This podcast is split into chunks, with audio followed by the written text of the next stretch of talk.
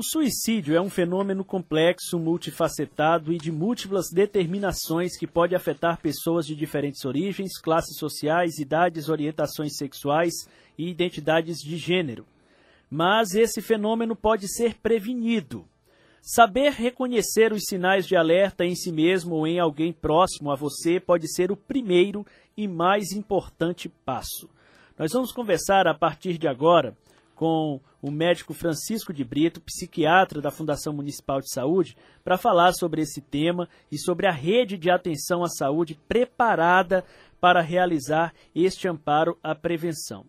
Doutor Francisco, muito bom dia para o senhor. A gente tem, infelizmente, visto em Teresina uma sucessão de episódios do tipo. Como é que a rede está atuando nesse tipo de caso? É, lembrando que é uma situação que envolve prioritariamente a prevenção. Bom dia para o senhor. Bom dia, é, obrigado pelo convite. Uh, então, a nossa rede, ela é uma das mais bem estruturadas uh, da região aqui no Nordeste. Nós temos uh, articulações além do setor público também com fundações, com entidades filantrópicas, né? como é então que seria uh, você identifica um paciente, um familiar, um amigo que uh, começa a ter alguns sintomas, como perda de interesse pelas coisas, começa a ficar muito triste, às vezes começa a falar que não tem é, mais sentido a vida, começa às vezes a dizer que uh, poderia ser melhor estar morto do que vivo. Então, Uh, para essas pessoas, nós temos, a princípio, imediato, uh, o contato por via telefone com o Centro de Valorização da Vida, o CVV, que é pelo telefone 188. Uh, para começar o atendimento inicial, é, o nosso posto mais próximo da residência, sem dúvida, são os postos de saúde do bairro. É, esses pacientes, então, se dirigem a esse posto, onde vão ter uma conversa inicial e um encaminhamento. Outra opção é buscar já de imediato o Hospital Areolino de Abril, que nós temos uma urgência e emergência 24 horas por dia. É. Ah, chegando então no posto de saúde, havendo esse encaminhamento, nós estamos, então, temos alguns ambulatórios.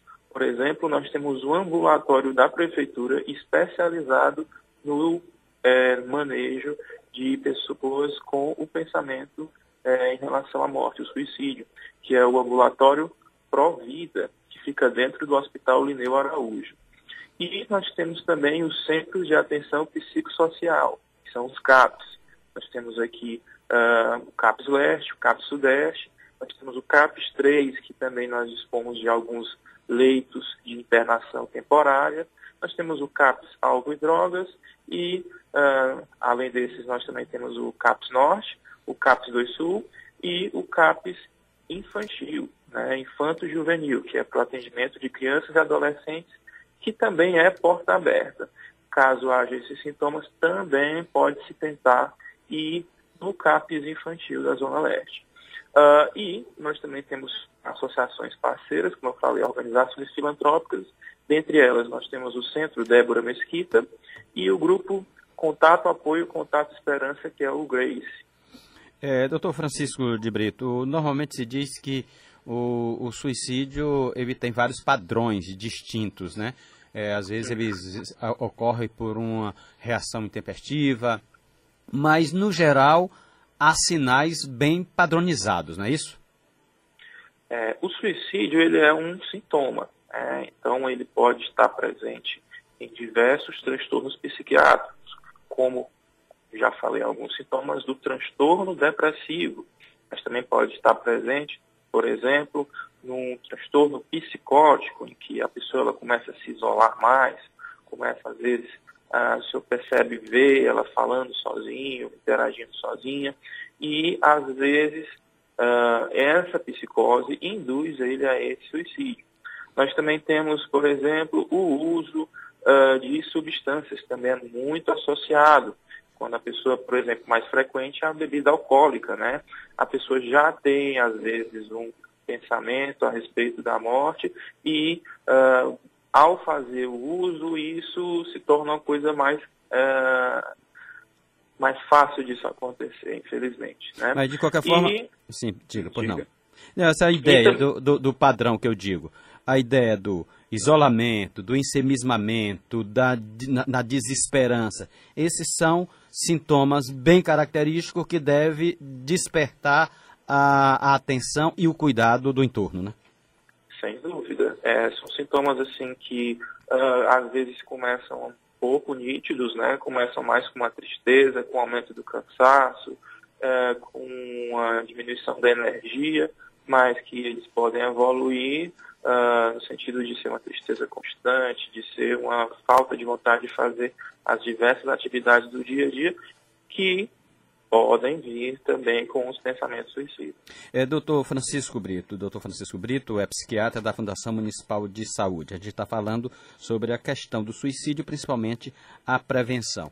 Ah, o senhor tem chamado a atenção para para que o próprio, a própria pessoa que sinta algum, algum desses sintomas, que sinta essa angústia, busque um médico. Não é o normal que o próprio, o, própria pessoa adoecida é, é, busque esse, esse apoio. O normal é que o entorno seja esse, esse motor desse amparo, não?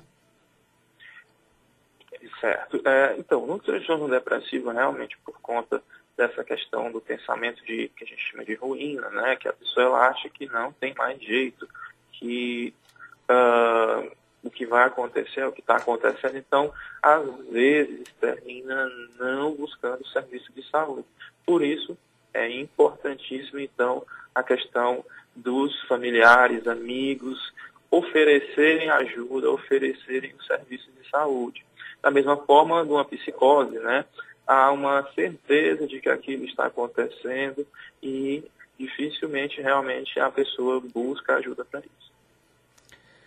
Bom, doutor, é... existe algum estudo voltado à Teresina para entender esse fenômeno que de alguma forma é, assusta as pessoas aqui na capital?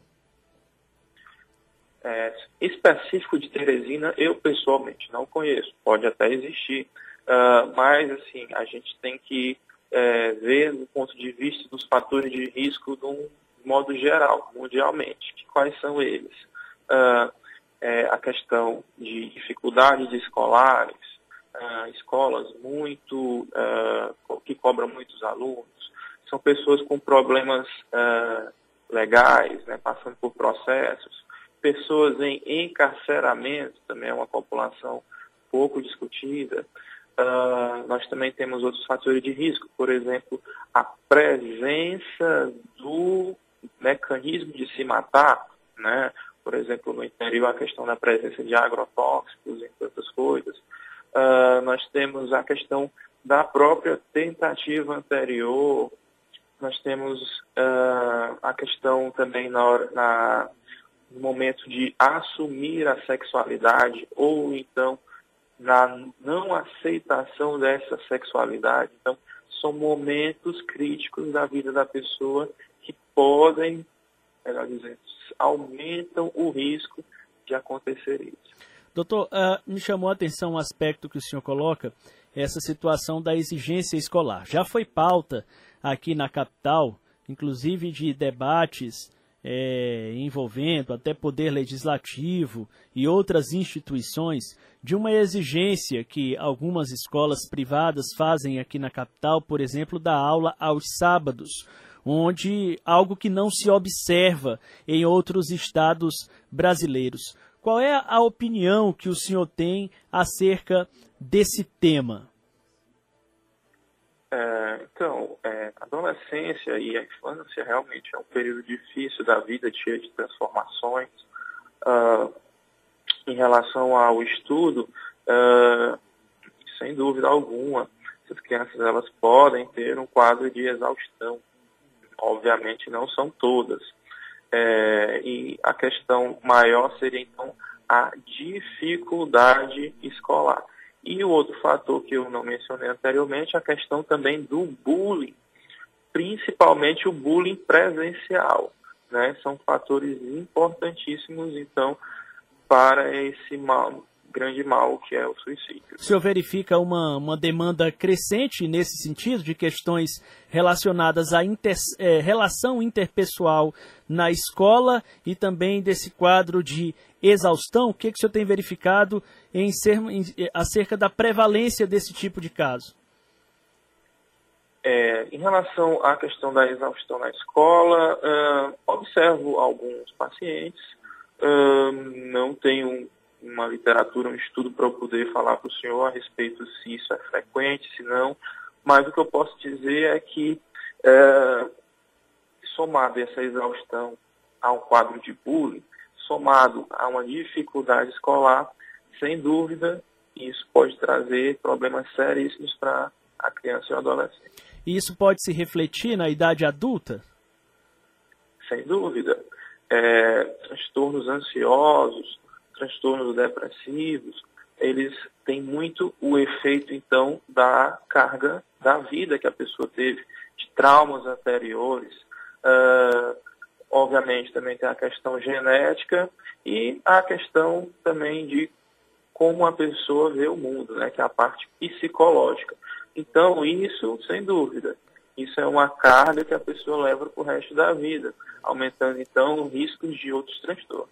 Tá certo. Nós conversamos com o Dr. Francisco de Brito, ele é psiquiatra da Fundação Municipal de Saúde, tratando desse tema suicídio, as suas manifestações e também nos colocando aí sobre a rede de atendimento a pessoas com algum tipo de ideia de ideação suicida que começa esse atendimento pode começar através do telefone 188 e há também uma rede dentro da rede de saúde de entidades, inclusive entidades, organizações não governamentais, entidades públicas e outras para o amparo às pessoas com esse tipo de problema. Muito obrigado, doutor Francisco, pelas informações. Um bom dia para o senhor.